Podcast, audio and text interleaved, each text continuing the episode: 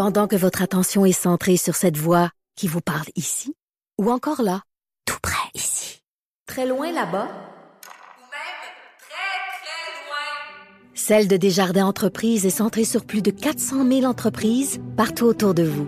Depuis plus de 120 ans, nos équipes dédiées accompagnent les entrepreneurs d'ici à chaque étape pour qu'ils puissent rester centrés sur ce qui compte, la croissance de leur entreprise.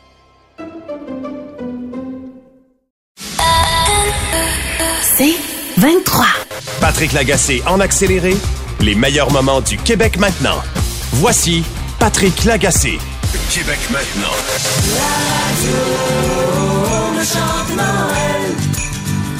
Les chansons qui nous font du bien.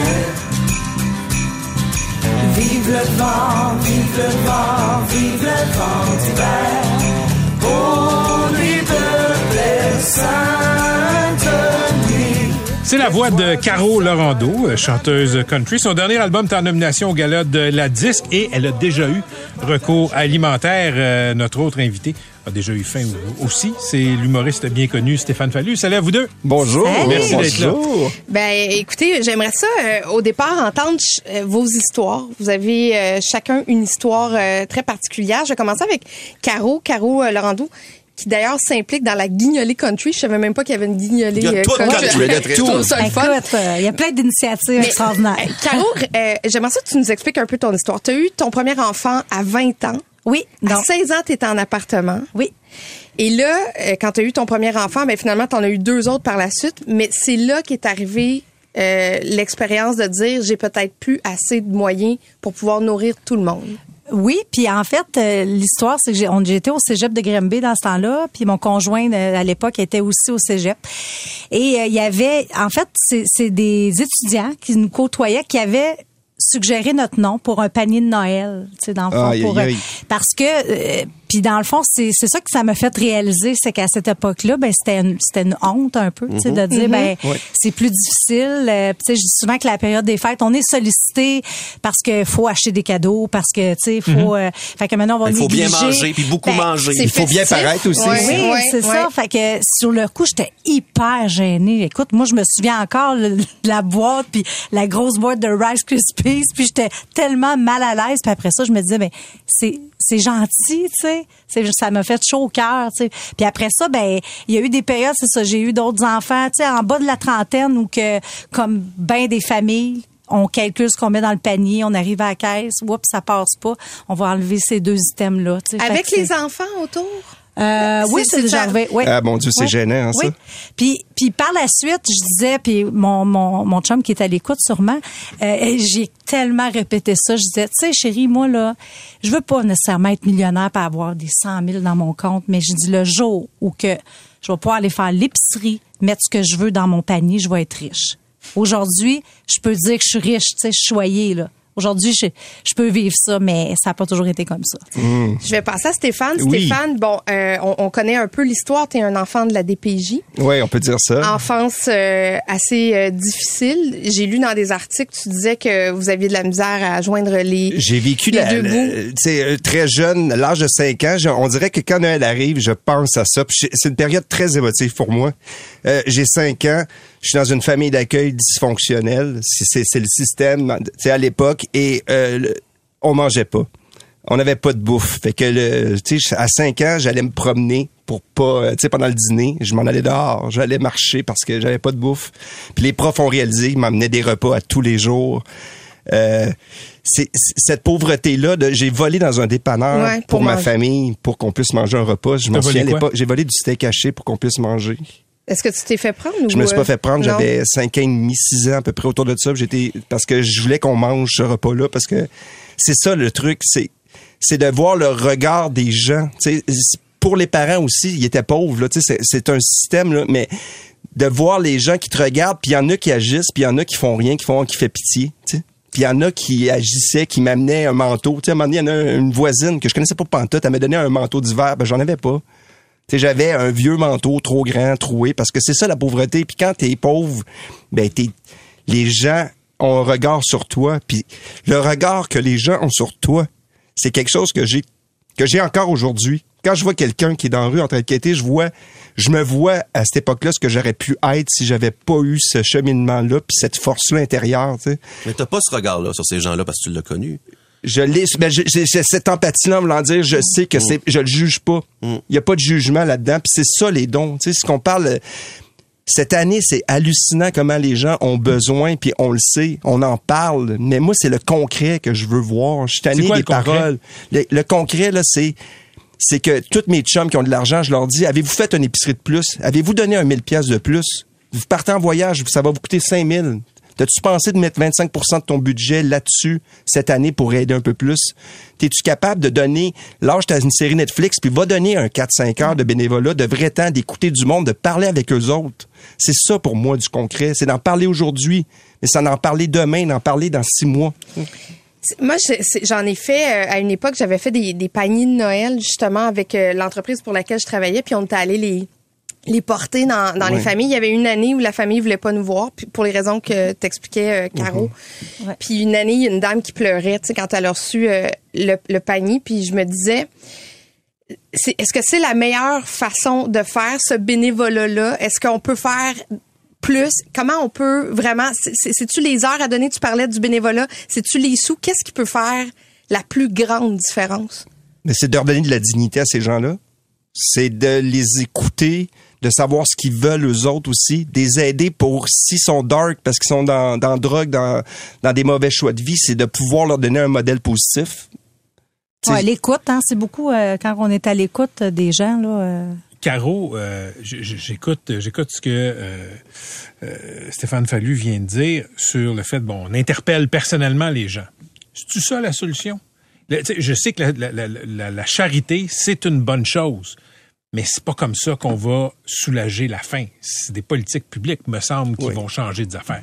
Ben oui, c'est sûr. Et puis, ben le- le- les gens en soi aussi. Je pense qu'il faut, euh, tu sais, quand, quand je disais la, la, la honte, puis c'est de pas être gêné de demander de l'aide. là, Tu sais, qu'on parle de parce que ça, ça l'engendre plein de choses. Ça, c'est moi, de- j'ai fait de l'anxiété. euh, J'en doute pas. Tu sais, euh, c'est c'était- c'est pas le fun là, quand que tu sais pas, puis là tu t'appelles ton ami parce que là tu dis ben là cette semaine vraiment je pourrais-tu me prêter euh, de l'argent parce que là faudrait que j'aille faire l'épicerie, tu sais? Puis encore là, il faut rembourser plus tard. Oui, fait que là tu t'endettes, puis là c'est ça tu t'endettes, puis c'est- c'est c'est comme ça, fait que puis là tu ça génère de de l'anxiété. Fait que tu sais de de de je pense que à la base les gens de de de, de bien d'accepter notre situation, Ouais. de, de demander de l'aide, puis après ça oui l'implication de la société euh, que ça soit en bénévolat. c'est un plaster souvent. Que ce soit Oui, en bénévolat, que ça soit oui en don, euh, les gens, euh, tu sais, ils- là c'est une période difficile pour, je pense, encore plus de, de, de gens, mais on peut, je pense, donner peut-être des petits- petits montants, mais ça fait une grande différence au bout du compte. OK. Carole Lorando, Stéphane Fallu, on vous garde pour la Oui. pause. On va finir l'heure avec vous. Merci d'être là. Oui, on va, on a étiré la chronique showbiz pour nos deux euh, invités. Carole Lorando, chanteuse, et euh, Stéphane Fallu, humoriste, qui ont tous deux euh, connu la fin. Euh, Catherine, continue. Ben, j'aimerais ça qu'on parle un peu de votre implication parce que si vous avez connu l'insuffisance alimentaire, ça a dû transformer quelque chose chez vous. Et ce que j'en comprends, c'est que vous redonnez. Euh, donc, comment vous donnez personnellement, chacun l'un et l'autre, et collectivement aussi? Ben moi, pour ma part, c'est sûr que j'ai tout le temps, euh, à chaque guignolet, à chaque année, j'ai tout le temps donné. euh, peu importe, des, des fois c'est des plus petits montants, mais j'ai tout le temps participé. Et là, cette année, quand on m'a demandé de, de, de mettre ma voix sur cette chanson-là pour promouvoir, l'idée, je la trouvais bonne aussi parce qu'on est huit artistes qui viennent de, de, de, de régions différentes. Donc, on a, on a comme euh, l'Outaouais, on a la Gaspésie, moi, je suis au Saguenay. Donc, de réunir plus de gens, d'en parler. Euh, ben moi, j'ai pas analysé vraiment. Là, j'étais allée avec mon cœur, puis ça allait de soi. Là, Vous avez ramassé quand même un bon montant. ben. L'année passée, c'est 26 000, je crois, qu'ils ont ramassé pour euh, la Guignolée Country. Là, cette année, je sais pas comment qu'on est rendu, mais c'est vraiment... Fait que, tu sais, moi, ça, je me dis, ben si moi, je peux amener, euh, en en parlant, ramasser, puis aider 50 familles, 100 familles, ben je, mission accomplie, là. Fait que c'est... Qu- Question pour vous deux. Vous avez souffert de la faim, Stéphane Fallu, Caro Lorando. Euh, puis puis il y a, il y a- il y a une honte, il y a des stigmates qui sont liés à ça. Ah. Euh, on a on a approché des gens qui nous ont écrit pour leur demander est-ce que vous accepteriez de venir à l'émission. Puis je, je ne juge absolument pas, bien au contraire, l'immense majorité des gens disent je préfère pas. Si ces témoignages-là étaient davantage sur la place publique, est-ce que Ça ferait une différence. Ça forcerait les, les, les gouvernants à agir? pensez-vous? Oui, moi je, moi je le crois entièrement. J'avais fait la guignolée des médias, puis on s'est retrouvé avec des influenceurs, des chanteurs, tout ça, puis de voir les gens juste en parler, de parler de leur ongle, de leur parce que là des fois c'est pas près de toi mais ça s'éloigne un peu puis là on dirait qu'il y a des portes qui s'ouvrent. Hum. Il y a des portes qui s'ouvrent à ça puis tu sais le moment que tu as décidé "Hey, moi je fais plus, je lâche l'alcool." C'est là que tu aurais pu tomber. Si quelqu'un te dit à un moment donné, tu sais, une histoire de vie, c'est, en tout cas, moi, je pense que c'est mon rôle. Moi, mon implication est vraiment de ce côté-là, c'est de, de dire que t'es pas tout seul à vivre quelque chose, que il faut pas que tu aies la honte de vivre ça. Tu sais, de, tu peux venir d'une famille d'accueil, de l'avoir eu rough, mais tu peux t'en sortir, mais ça va prendre beaucoup d'efforts. Et puis qu'on se comprenne, là, je, je pousse personne à le dire. Non, non, y a pas de ça, problème. Je constate, Caro. Ben oui, euh, totalement. Je pense que puis tu sais, moi je l'ai réalisé quand on m'avez contacté aussi puis parce que là j'en ai parlé un petit peu dernièrement puis là je me disais là je revivais un peu à l'époque ce que ce que tu sais La cette- peur d'être jugé. La peur de oui puis oui effe- effectivement, Je pense que les gens puis de de pas se fier aux apparences surtout. parce que Comme je disais tantôt, ça peut arriver à n'importe qui. oui, Et J'ai une question technique. que Je, je me suis posé la question parce que, tu sais, la guignolée des médias, on voit, bon, il y a des artistes qui sont là avec les, les cannes sur les coins de rue pour... rece- Je me dis, ça doit, les gens doivent tellement moins donner. Il n'y a plus d'argent. Ah, en c'est, ça diminue presque de moitié cette année euh, dans les gens, dons dans les la gens ont rue. plus d'argent comptant sur eux. Les gens ont plus d'argent, pandémie. mais tu peux prendre ton cellulaire pour le donner. C'est facile On peut? aussi. Oui, on- Ah Ok, oui, c'est facile peut- aussi. Je me suis vraiment Oui, on peut prendre notre cellulaire, une application, bang, c'est un 10 ou un truc comme ça. Tu, sais, tu peux continuer à donner. Il y a tout le temps des façons de faire. On, on est capable d'aller streamer des trucs avec notre, avec notre ordinateur. On est capable de faire un don. C'est l'affaire quand même assez capables de facile. commander sur Amazon non Mais, Non, non, je sais, mais sur une lumière rouge de char, Comprends, mais on peut le faire après, ceci dit. mais y a-t-il des gens autour de vous qui ont vécu ce que vous avez vécu et qui sont timides d'en parler? Tu sais, J'imagine Stéphane, dans le milieu de l'humour, c'est pas tout le monde qui est né millionnaire. Là. Euh, non, il y en a qui ont eu ça rough, qui sont capables d'en parler. Des fois, qui vont venir me voir à côté, te dire, hey, bravo, euh, Steph, euh, ça m'a touché parce que Ouais. moi, je n'ai eu besoin. Euh, mais l'affaire aussi, c'est quand j'en parle, les gens font des gags là-dessus sur moi, puis ça, me- ça me dérange pas, ça fait du bien. Tu sais, c'est- Ok. Ça peut être drôle de parler de ça juste pour qu'on en parle aussi. Ben, merci, parfois. gang. Merci Stéphane Ça fait Fallu. plaisir. Merci Caro Laurando. Merci, Merci d'être venu nous parler de la faim qui peut euh, toucher n'importe qui. Vous voulez plus de balado C23? Rendez-vous dans la section balado du 985fm.ca ou dans l'application Cogeco Média. Tous nos balados sont aussi disponibles sur Apple et Spotify. Pendant que votre attention est centrée sur vos urgences du matin, vos réunions d'affaires du midi, votre retour à la maison ou votre emploi du soir, celle de Desjardins Entreprises est centrée sur plus de 400 000 entreprises à toute heure du jour. Grâce à notre connaissance des secteurs d'activité et à notre accompagnement spécialisé, nous aidons les entrepreneurs à relever chaque défi pour qu'ils puissent rester centrés sur ce qui compte, le développement de leur entreprise. Patrick Lagacé en accéléré, les meilleurs moments du Québec maintenant. Voici Patrick Lagacé. C'est une histoire à la fois dramatique et aberrante aussi, là, qui était rapportée par Nicolas Bérubé dans la presse aujourd'hui. C'est l'histoire de Béatrice Létourneau, victime d'un grave accident de vélo en 2017. Euh, Elle a été frôlée par une voiture, mais euh, la voiture a comme créé une sorte de vortex, on va dire ça comme ça, et, et, et ça l'a projetée au sol. Elle a été grièvement blessée au visage, aux vertèbres, etc. Mais la SAC, la Société de l'assurance automobile du Québec, ne voulait pas la dédommager et comprenez qu'il y avait énormément de frais médicaux à dépenser euh, pour cette jeune femme. Elle est au bout du fil. Béatrice, salut. Salut, salut. Béatrice, euh, s'il te plaît, raconte aux gens qui euh, nous écoutent là ce qui s'est passé à Rimouski le 17 juillet 2017. Oui, euh, c'est ça. Le, le 17 juillet, dans le fond, euh, moi, j'avais fait ma- mon premier entraînement de vélo. J'étais pas mal passionnée. Ben, je suis encore par le sport puis le vélo. Euh, puis là, je me, j'étais en avance pour le travail, donc je m'en allais travailler dans une boutique de vélo et j'allais voir euh, un ami prendre un café. Fait que là, j'ai pris la route habituelle euh, de chez mes parents là, que j'empruntais à- au quotidien pour aller en ville. Puis euh, à 9h58, dans le fond, euh, j'ai tout euh, ça d'enregistré sur mes données cellulaires. Euh, j'ai senti un char s'approcher derrière moi, le son comme qui s'approchait de, plus en plus. Puis j'ai vraiment eu la peur de ma vie. Puis je me suis sentie projetée carrément euh, de mon vélo là, sur l'asphalte. Après, c'est sûr, j'ai perdu con- connaissance. J'ai eu Hmm. un traumatisme crânien, puis dans le fond, le, la personne qui m'a secouru, euh, Monsieur Bouillon, il passait là quelques secondes après, puis c'est ça qui m'a sauvé, là, parce qu'il l'a dit, sinon je suis en train de je m'étouffais dans mon sang. C'est pas mal ça, en tout cas, Hmm. qui s'est passé euh, le 17 juillet. Et, et- et là, ce qui, ce qui est particulier, c'est que la SAC, euh, Société de l'assurance automobile du Québec, a refusé de t'indemniser. Et euh, ce refus-là était basé, dans le fond, là, c'est ce que le tribunal administratif du Québec a décrété, euh, sur un mauvais travail policier. Les policiers n'ont pas fait leur job pour voir ce qui avait causé ton accident. Oui, exactement. Ça, ça a été vraiment frustrant pour moi dès le début. Tu sais, quand je suis sortie de l'hôpital, euh, les médecins m'avaient rassuré, ils m'avaient dit T'inquiète pas, c'est un accident de la route. Puis, pour moi, il n'y avait pas de question dans le début. Puis là, finalement, quand j'ai pu mettre la main sur euh, les rapports initiaux, tout ça, euh, je- j'en revenais pas. C'était écrit euh, Dame fait chute de vélo, roulait à grande vitesse dans une côte, quelques égratignures, ne portez pas de casque, pas de fracture, euh, puis plein de, de faussetés comme ça.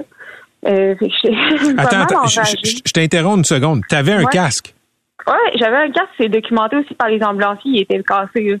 mais dans le rapport de police, t'as pas de casque. Ouais, c'est ça. Ailleurs, ça dit aussi que j'avais 26 ans alors que j'avais 25. Puis le problème, c'est que ça a été jeu de téléphone avec ça.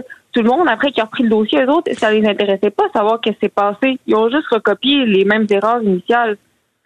Une, moi, fois, pas une fois, une fois que c'est dans le rapport de police, Mm. c'est ce qui fait foi de tout pour tous les intervenants après. Exactement. Malheureusement, ça, ça avait plus de poids et de crédibilité que mes propres paroles, mon témoignage qu'on n'a pas voulu prendre, même si je sais, je pouvais pas parler avec toutes mes fractures, mais j'avais toute ma tête une fois que j'ai été transférée d'hôpital. Puis j'ai écrit à des amis à distance, par texto. J'ai- Premièrement, j'ai écrit à mon boss, Hey, excuse-moi Martin, j'ai oublié, je peux pas rentrer demain. J'ai écrit ça en pleine nuit avant de me faire opérer. Mm. Après ça, à des amis en France, j'ai- j'ai raconté toutes mes blessures, toutes mes fractures.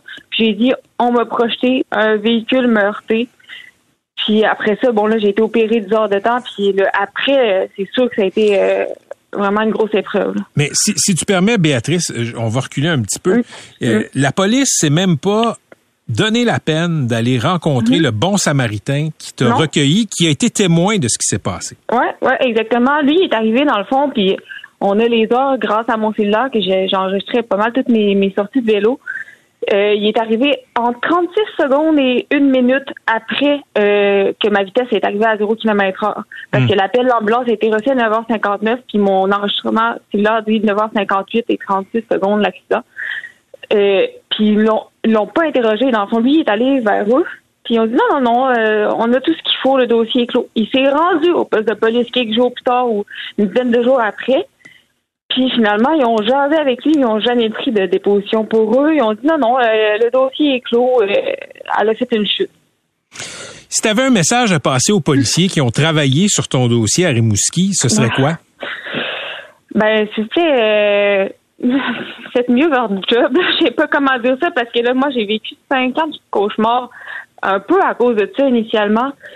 Puis je souhaite ça à personne. Puis tu sais, la personne qui est ceux qui, ceux qui ont, qui ont fait ça dans le dossier au début, ben finalement, les autres, ils dorment tranquilles, là, il y a depuis cinq ans et demi, j'imagine. Mais moi, euh, combien de fois j'en ai pas dormi, puis que ma vie était bouleversée par ça, puis que j'étais plus capable d'avoir de plan d'avenir, puis que je suis sur les antidépresseurs depuis quelque temps, puis que j'ai voulu mettre fin à mes jours, tout ça à cause d'une négligence dans le dossier, ben c'est sûr que j'ai pas de mots pour dire euh, comment c'est frustrant.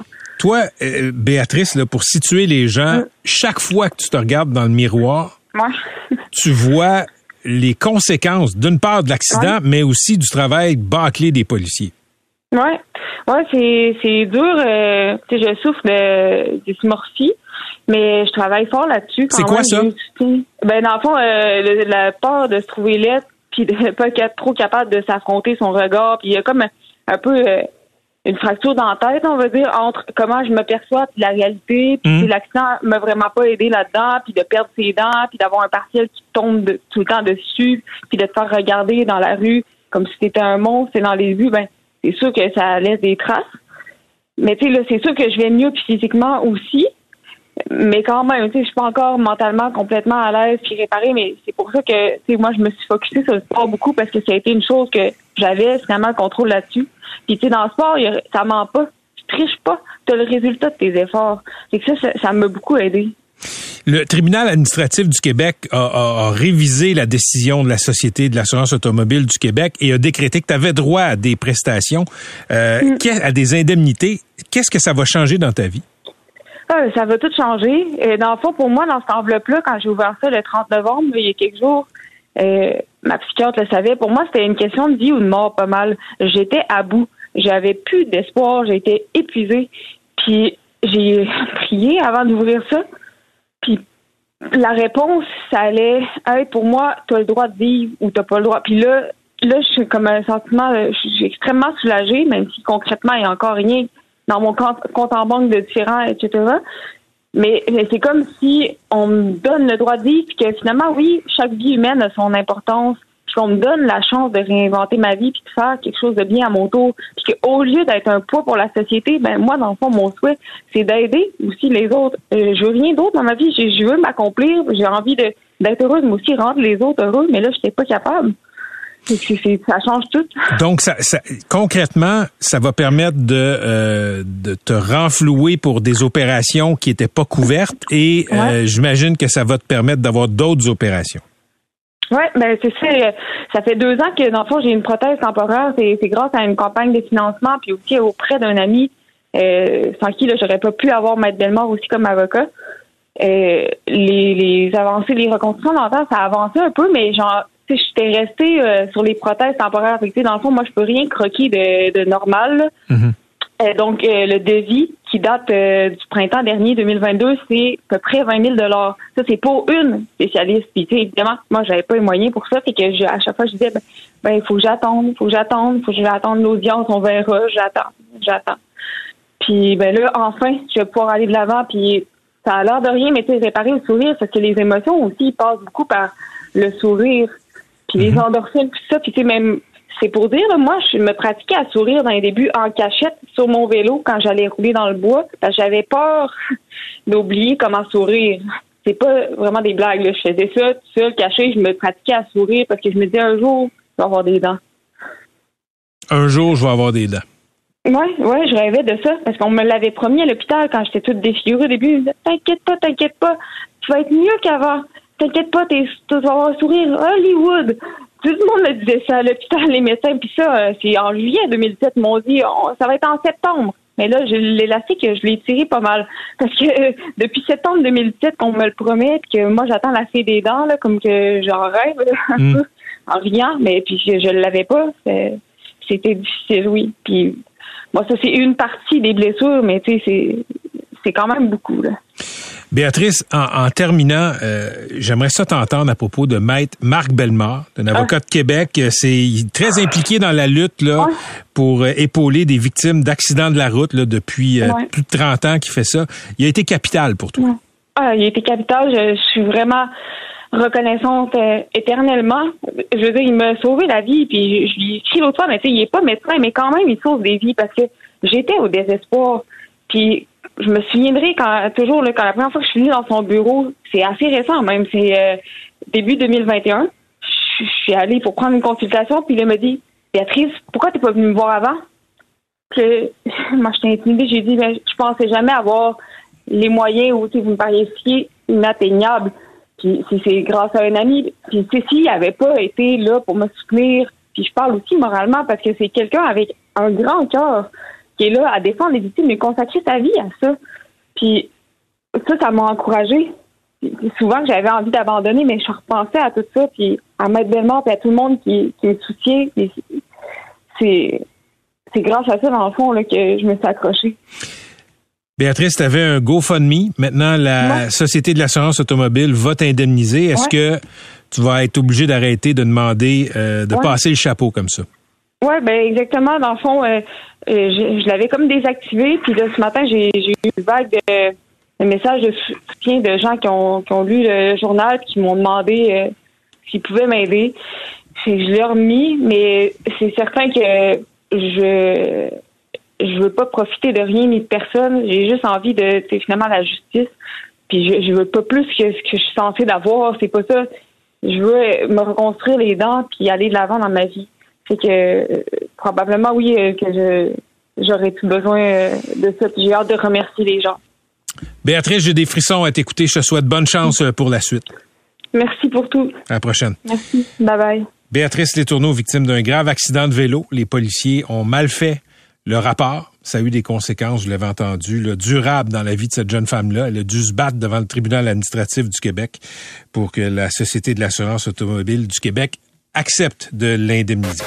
Vous écoutez Patrick Lagacé en accéléré. On va parler avec une femme qui a été passablement occupée cette année à cause de tout ce qui occupe le Canada sur la scène internationale. La députée de Cartierville, Hansik, ministre des Affaires étrangères, Mélanie Joly est avec nous. Madame Joly, bonjour. Allô, Patrick. Madame Joly, on va commencer avec l'Ukraine. C'est un dossier qui vous a beaucoup occupé depuis le 24 février, euh, jour de l'invasion russe euh, là-bas. Combien le Canada, d'abord, a donné en aide de toutes sortes aux Ukrainiens? Donc, depuis le 24 février, on a donné en aide directe 2 milliards de dollars. Puis, si on ajoute toutes les formes de financement, que ce soit les prêts qu'on a donnés à la, à la, au, au Fonds monétaire international, au FMI, etc., là, on est à 5 milliards de dollars. Expliquez aux gens qui nous écoutent, Madame Joly, pourquoi le Canada considère que c'est important de donner du capital politique, diplomatique, militaire et monétaire à l'Ukraine. Pourquoi l'Ukraine, c'est important dans la vie du monde, dans le fond? C'est important parce que ce qui arrive présentement, quand la Russie a décidé d'envahir son voisin, ça a créé une brèche dans les, les règles qui nous gouvernent depuis la Deuxième Guerre mondiale. Ça, ça a créé une menace à la stabilité internationale la plus importante depuis la Deuxième Guerre mondiale. Quand la Deuxième Guerre mondiale s'est terminée, peu à peu, on a construit des institutions comme l'ONU qui allaient éventuellement assurer notre sécurité. Et le Canada, nous, on était un pays qui a beaucoup participé à la rédaction de ces normes-là. On est un peu l'architecte de, de, de ces normes internationales-là. Et, et ces normes-là nous bénéficient aussi parce que on est un pays qui n'est pas une puissance nucléaire et donc plus les, les, les normes sont respectées, plus on a une, on, est capable justement d'avoir une sécurité relative. Et lorsqu'on tombe dans une approche où c'est davantage basé sur la puissance militaire d'un pays qu'on peut agir en toute impunité et qu'on peut envahir son voisin, ben c'est sûr que ça crée énormément d'instabilité. Instabilité qui est mauvaise pour notre propre sécurité, comme j'ai mentionné, mais instabilité qui est très mauvaise aussi pour l'économie, pour euh, pour euh, pour euh, l'inflation, comme on le voit présentement, pour le, commerce international de façon générale. Et donc, c'est vraiment notre façon d'avoir vécu depuis environ les 80 années, dernières années et en particulier les 30 dernières depuis la chute du mur de Berlin qui sont présentement, qui sont testés, qui sont questionnés. C'est pour ça que moi, quand je pense à la dernière année, Patrick, là, j'ai l'impression d'avoir vécu une décennie. Puis quand je commence de- 2023, ben je sais que je suis dans un monde, on est tous dans un monde qui est différent d'il y a un an. Il y a beaucoup Parce que, parce que justement, il y a cette instabilité internationale. OK, parlons des Américains. Euh, ça a longtemps été une tradition. La première visite à l'étranger d'un président américain, ça se faisait au Canada. Le président Biden n'est toujours pas venu à Ottawa. Pourquoi? Ben, je pense que la COVID et particulièrement euh, Omicron a comme changé la donne euh, parce qu'au moment où le président Biden a été euh, euh, assermenté à l'époque, ben, euh, ben c'est sûr qu'il s'est passé quelque chose aux États-Unis qui était extrêmement choquant. hein. On se rappelle du 6 janvier, mais aussi on était dans une réalité de COVID. Depuis, par contre, on a eu l'occasion de travailler beaucoup avec le président Biden. On l'a rencontré à plusieurs reprises. On va le rencontrer encore euh, sous peu, euh, le 9 et 10 euh, janvier prochain, parce que ça va être le sommet des leaders nord-américains, donc avec avec son nos homologues mexicains.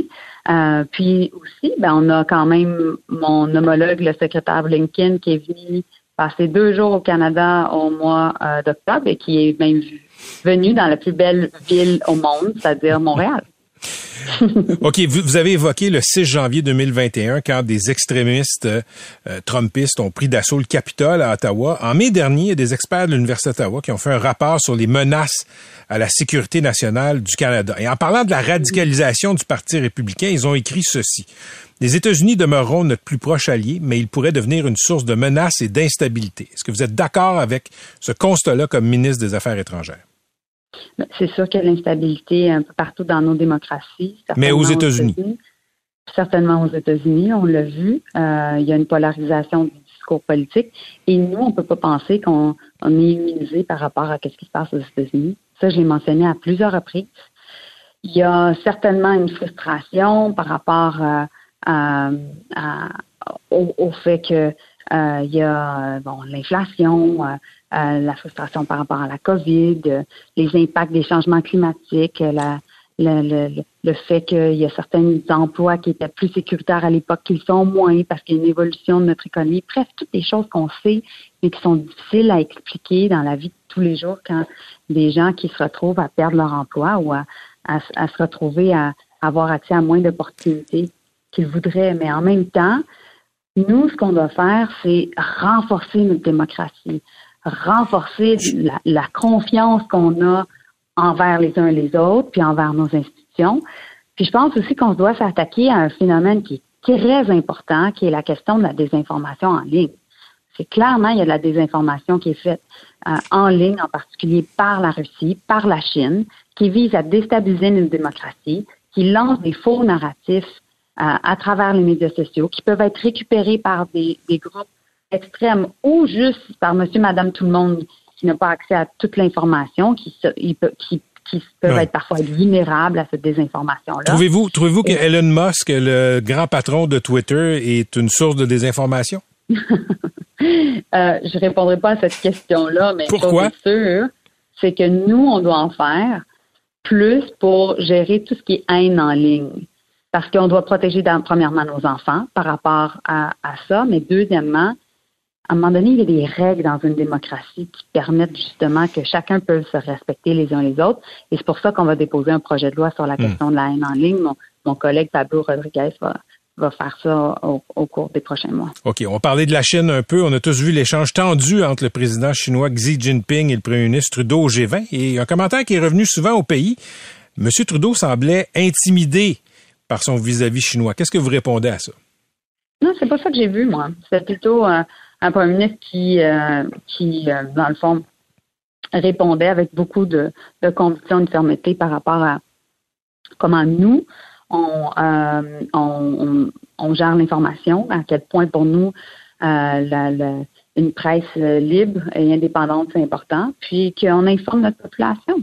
On n'a pas le même système politique que la Chine, on le sait. On est arrivé dans, avec une politique, j'ai présenté une politique qui est sur la Chine et sur l'Indo-Pacifique qui est claire. Euh, et donc, en même temps, on va continuer à avoir des conversations avec la Chine sur plusieurs sujets sur lesquels on peut s'entendre, comme par exemple les changements climatiques. La COP 15 a lieu présentement. Stephen Guilbeault travaille avec son homologue chinois sur les questions de la protection de la biodiversité. Je suis très optimiste par rapport à qui peut en ressortir de la COP 15. Puis, justement, on est capable de trouver des terrains d'entente sur certains sujets comme celui-là. On a vu de l'ingérence euh, politique. Les Chinois ont, euh, sont ingérés dans le processus électoral canadien. En 2019, on voit des histoires d'espionnage industriel. Euh, on a vu euh, les deux Michael qui ont été euh, pris en otage là-bas. Est-ce que la Chine, c'est une amie du Canada, Madame Joly? Ben, la Chine, je l'ai dit, c'est une puissance mondiale perturbatrice. Donc, on va collaborer avec la Chine quand c'est possible. Mais c'est pas une amie. Euh, certaines- c'est, un, un pays avec lequel on, on doit compétitionner. Mais c'est pas une amie. Les Américains que- sont nos amis, les Français sont nos amis, les Britanniques sont nos amis. Ce que vous me dites, c'est que la Chine n'est pas un pays ami du Canada. Mais c'est parce que le problème avec la Chine présentement, c'est que de plus en plus, ils commencent à avoir des intérêts qui sont pas en, en lien avec nos propres intérêts. Ils essaient d'interpréter les règles internationales euh, en leur faveur ou bien essayer de les contourner ou de les modifier pour euh, leur propre dessin. Donc, c'est c'est un problème. Et tantôt, dans l'entrevue, on parlait de la question d'avoir une sphère d'influence plutôt qu'un respect des normes internationales. Ben, c'est ça qui se passe présentement. Donc, plus la Chine ne respecte pas les règles internationales, plus nous, on doit travailler pour, premièrement, avoir une position de principe où on, on, fait en sorte d'exprimer notre position sur le fait qu'on doit les respecter. Et deuxièmement, plus on va travailler avec d'autres États pour faire en sorte de mettre la pression pour qu'ils les respectent. C'est ça qu'on fait au niveau diplomatique, mais en même temps, on doit s'engager diplomatiquement avec la Chine parce qu'on doit être capable d'avoir des conversations difficiles. Je sens que l'année 2023 va être euh, aussi euh, mouvementée pour vous que 2022 mhm. l'a été. Mais, merci d'avoir été avec nous, Madame Jolie. Ça m'a fait plaisir. Merci, Patrick. Merci tout le monde. Joyeuse fête. Vous voulez plus de balado C23? Rendez-vous dans la section balado du 985fm.ca ou dans l'application Cogeco Média. Tous nos balados sont aussi disponibles sur Apple et Spotify. Pendant que votre attention est centrée sur vos urgences du matin, vos réunions d'affaires du midi, votre retour à la maison ou votre emploi du soir, celle de Desjardins Entreprises est centrée sur plus de 400 000 entreprises à toute heure du jour. Grâce à notre connaissance des secteurs d'activité et à notre accompagnement spécialisé, nous aidons les entrepreneurs à relever chaque défi pour qu'ils puissent rester centrés sur ce qui compte, le développement de leur entreprise. Patrick Lagacé en accéléré, les meilleurs moments du Québec maintenant. Voici Patrick Lagacé. On a tous été euh, attristés, choqués par la mort tragique de cette fillette de 7 ans qui a été happée mortellement à Montréal euh, mardi. Donc, ça, a relancé, euh, je dirais, des conversations qui sont nécessaires sur ce qu'on fait dans nos rues, dans nos quartiers, dans nos villes pour s'assurer que la circulation soit le plus apaisée possible. Pourquoi? Ben pour éviter des interactions tragiques comme ça a été le cas euh, mardi. Et il y a un résident d'Anjou là, qui m'a demandé de ne pas l'identifier, qui m'a envoyé euh, un message cet après-midi. Il m'a fait part de, de son exaspération parce que les autorités de la ville là-bas ne croient pas à ces mesures pour ralentir la circulation à Anjou, euh, par, notamment les dos d'angle. Il semble que le maire Louis Miranda ne croit pas que les dos d'âne soient efficaces. Et on a même un extrait du maire Louis Miranda qui parle contre les dos. Et ça se passait au conseil de ville au mois de juin. Il y a eu trois études qui ont été faites pour les dos juste pour que vous rassurez. Les gens disent, ah, les dos. Les dos n'est pas une solution. C'est faux. Complètement faux. Les dos créent d'autres incidents.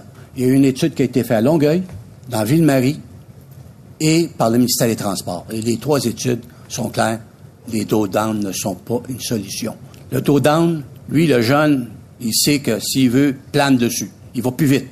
Et les gens, ben, on a installé des dos dans le passé qu'on a été obligé d'enlever. Parce que c'est eux qui vivent le boum, boum. Et les gens, ils disent, écoute, on entend que ça, boum, C'est très bruyant à dos Avant de parler euh, de ça avec notre prochain invité, juste vous dire, quand on fait une, recherche rapide sur Internet, l'étude qui sort le plus vite, une étude de la santé publique à Montréal, qui se penche sur les, problématiques d'aménagement euh, routier, et euh, il semble que les dos au contraire, ce soit extrêmement efficace avec les saillies de trottoir. Vous savez, là, quand vous arrivez au bout de la rue, euh, au stop, ben, les saillies de trottoir, c'est ce qu'on crée euh, des deux côtés de la rue là, pour faire une sorte d'entonnoir. Il semble que ça force euh, les, les automobilistes aussi à ralentir, à prendre leur temps, etc.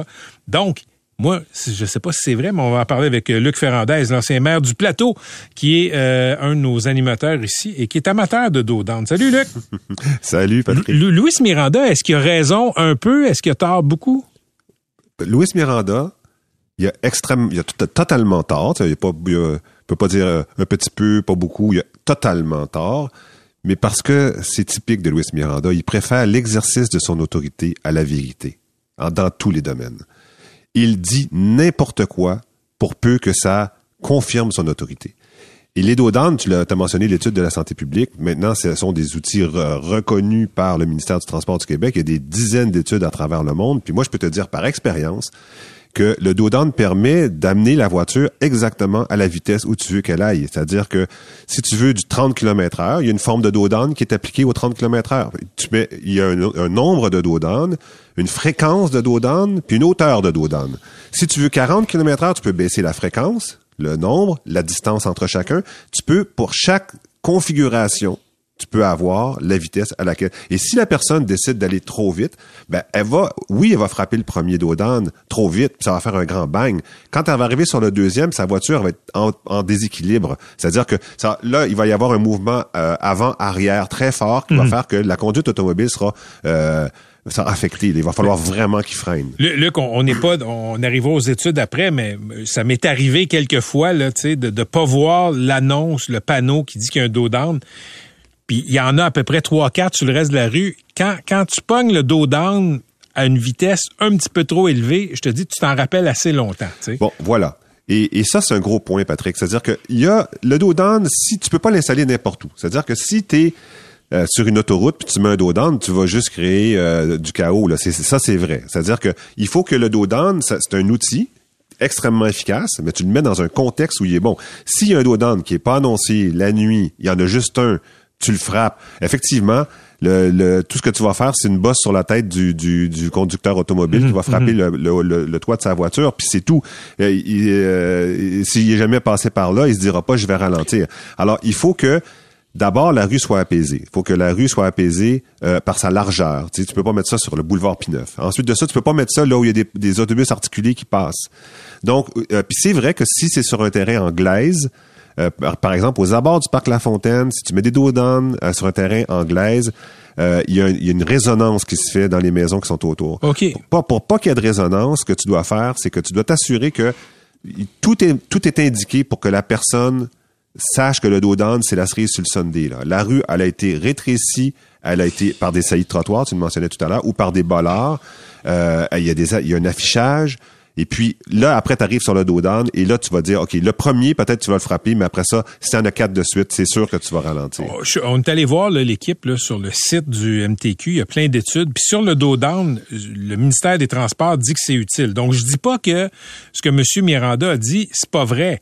Mais je te dis, euh, je dis simplement, Luc, que moi, les études que j'ai pu consulter après-midi sur le dos down, il semble que une une- Ah, euh, c'est quantifié que c'est efficace pour réduire les collisions voitures et euh, piétons en ville. Ben écoute, l'attitude de Miranda, c'est une attitude que on a vue il y a très longtemps euh, chez les gestionnaires. Ça existait beaucoup.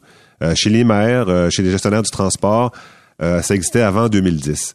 Je vais te raconter une, scène savoureuse. C'est que euh, Serge Tremblay était à l'époque, il était directeur du service des incendies de Montréal, puis il disait les dos c'est bon rien. Euh, pour les camions de pompiers, on passe là-dessus, puis euh, les gars se frappent la tête parce que les, pompiers, il y en a plusieurs qui sont debout dans un véhicule de pompiers, ils se frappent la tête sur le toit, puis euh, on a des blessés, puis il faut, faut vous enlever tout ça. Fait que euh, Gérald Tremblay était pas à l'aise avec la position de son directeur des incendies. Il dit OK, vous allez venir en discuter avec les élus. Fait que là, c'est, euh, Serge Tremblay se présente. Il avait porté le même nom, mais il avait pas le même titre ni la même famille. Il se présente devant les élus, puis il dit bon, ben il répète son affaire, son laïus, là, puis il est avec ses lieutenants à côté de lui, tout habillé en bleu, avec les boutons brillants, puis tout. Puis là, les élus commencent à prendre la parole un par un, puis ils disent euh, un instant, vous en avez eu combien de blessés vous euh, dans les pompiers? Ah, on le sait pas. Euh, quel genre de blessure? On le sait pas.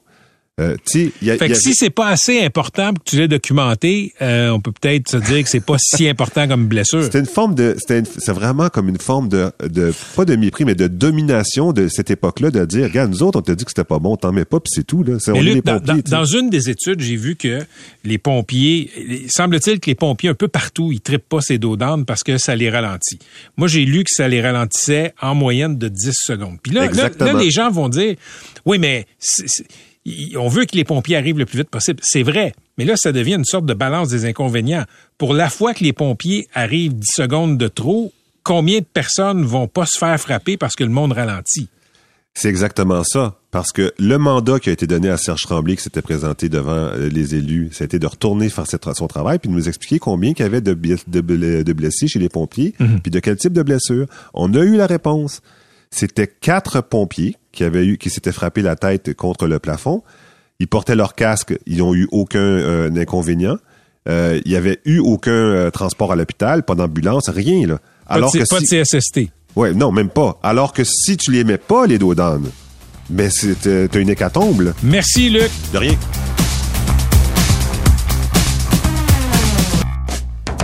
Vous avez aimé ce que vous avez entendu? Patrick Lagacé en accéléré est disponible sur Apple et Spotify. Abonnez-vous pour ne rien manquer. C23, c'est l'extension naturelle de votre station préférée. Sous forme de balado à écouter en tout temps, où que vous soyez, C23, c'est du contenu créé pour vous. C23, c'est toute l'opinion, l'actualité, le divertissement et l'émotion de votre station préférée. C'est 23. Pendant que votre attention est centrée sur vos urgences du matin, vos réunions d'affaires du midi, votre retour à la maison ou votre emploi du soir, celle de Desjardins Entreprises est centrée sur plus de 400 000 entreprises à toute heure du jour. Grâce à notre connaissance des secteurs d'activité et à notre accompagnement spécialisé, nous aidons les entrepreneurs à relever chaque défi pour qu'ils puissent rester centrés sur ce qui compte, le développement de leur entreprise.